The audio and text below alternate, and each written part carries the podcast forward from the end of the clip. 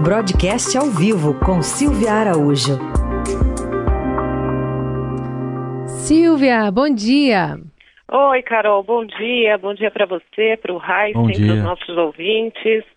Vamos começar falando sobre esse pacote com várias reformas que devem chegar ao Congresso hoje, inclusive pelas mãos né, do presidente Bolsonaro, os presidentes das casas ali, para, enfim, demonstrar a importância que tem, inclusive para as contas do governo, quem sabe já para o próximo ano. Mas é, do que se tratam essas mudanças? Vai mexer é, em muita coisa, especialmente para servidores, né? É, pois é, Carol, e o governo vendo ali que o pacote é gigante, na verdade, né? São várias medidas para tentar, como você disse, começar a colocar as contas nos eixos a partir do ano que vem.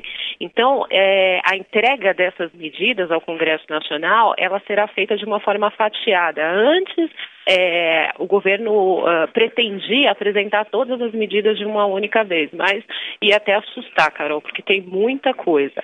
A expectativa para hoje, nessa entrega de medidas pelo presidente Jair Bolsonaro e também o ministro da Economia, Paulo Guedes, ao o presidente do Congresso, né, o senador Davi Alcolumbre, que também é presidente do Senado, a primeira etapa dessas medidas diz respeito ao Pacto Federativo.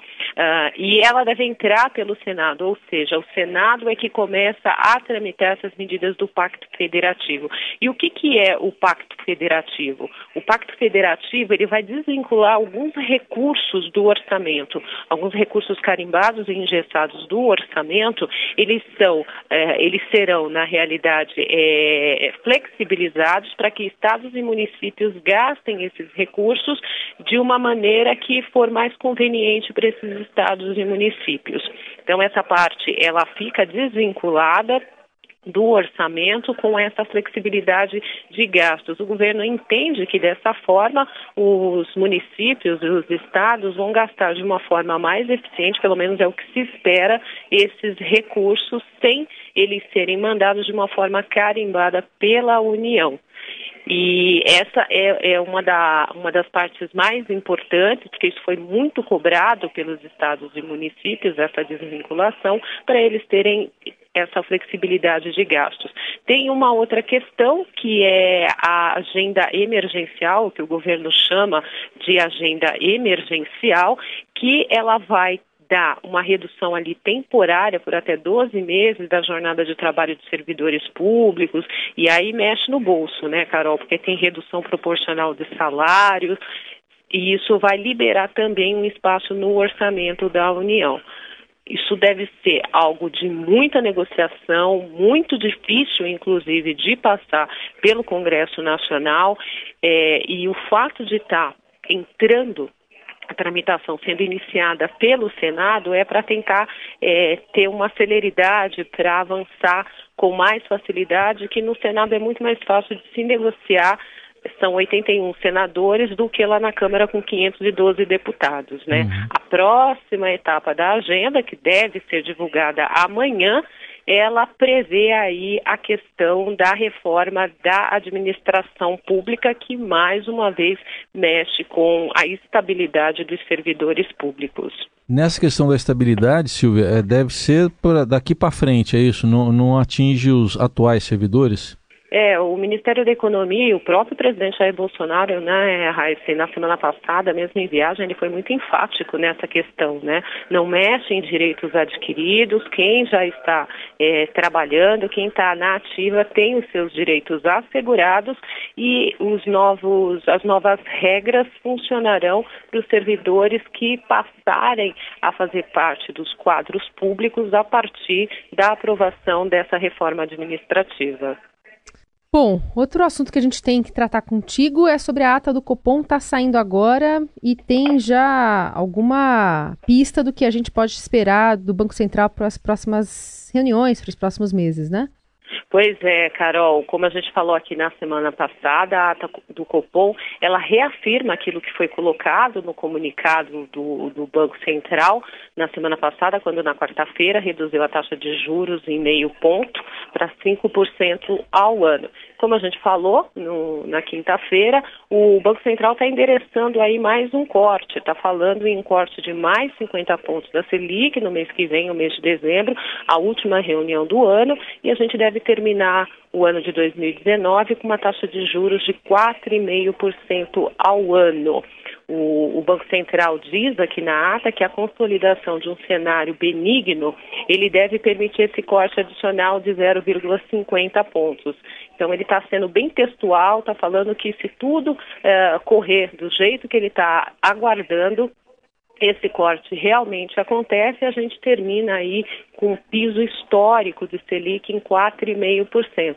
E olha, Carol, deve ter mais cortes de juros pela frente, porque tudo que se fez esse ano a título de política monetária para estimular a economia, com essas reduções de taxas de juros e a gente chegando em pisos históricos dessa Selic, não tem adiantado tanto nesse momento. O efeito desses cortes de juros, a gente vai olhar mais para frente, ele vai é, ficar mais exposto no ano de 2020 e então, agora, para esse finalzinho de ano, mesmo esses cortes que o Banco Central fez mais agressivo nas últimas reuniões, na reunião da semana passada e também na reunião que ele deve fazer em dezembro, pode estimular um pouquinho aí o consumo, porque você tem a sensação de juros mais baixos e você consome um pouco mais e nisso você acaba estimulando um pouco o comércio e também a questão de serviços. Na semana passada, por exemplo, saiu a produção industrial do mês de setembro e ela ficou ali um pouco decepcionante. Ela decepcionou um pouco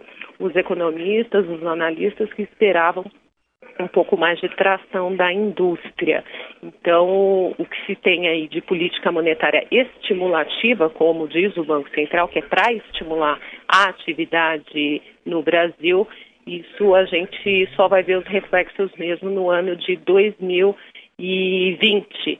E para 2020 já tem economista esperando um novo corte ali em fevereiro, né? Então tem gente esperando que em fevereiro essa taxa de juros, a Selic, que é a taxa básica de juros do país, pode ficar em 4,25, 4,25% ao ano. E a própria projeção de inflação que o Banco Central fez hoje na ata do Copom, de uma inflação para 2020 em 3,6% no ano que vem, deixa o Banco Central bem confortável para chegar lá em fevereiro e promover mais uma redução de taxa de juros. Uhum.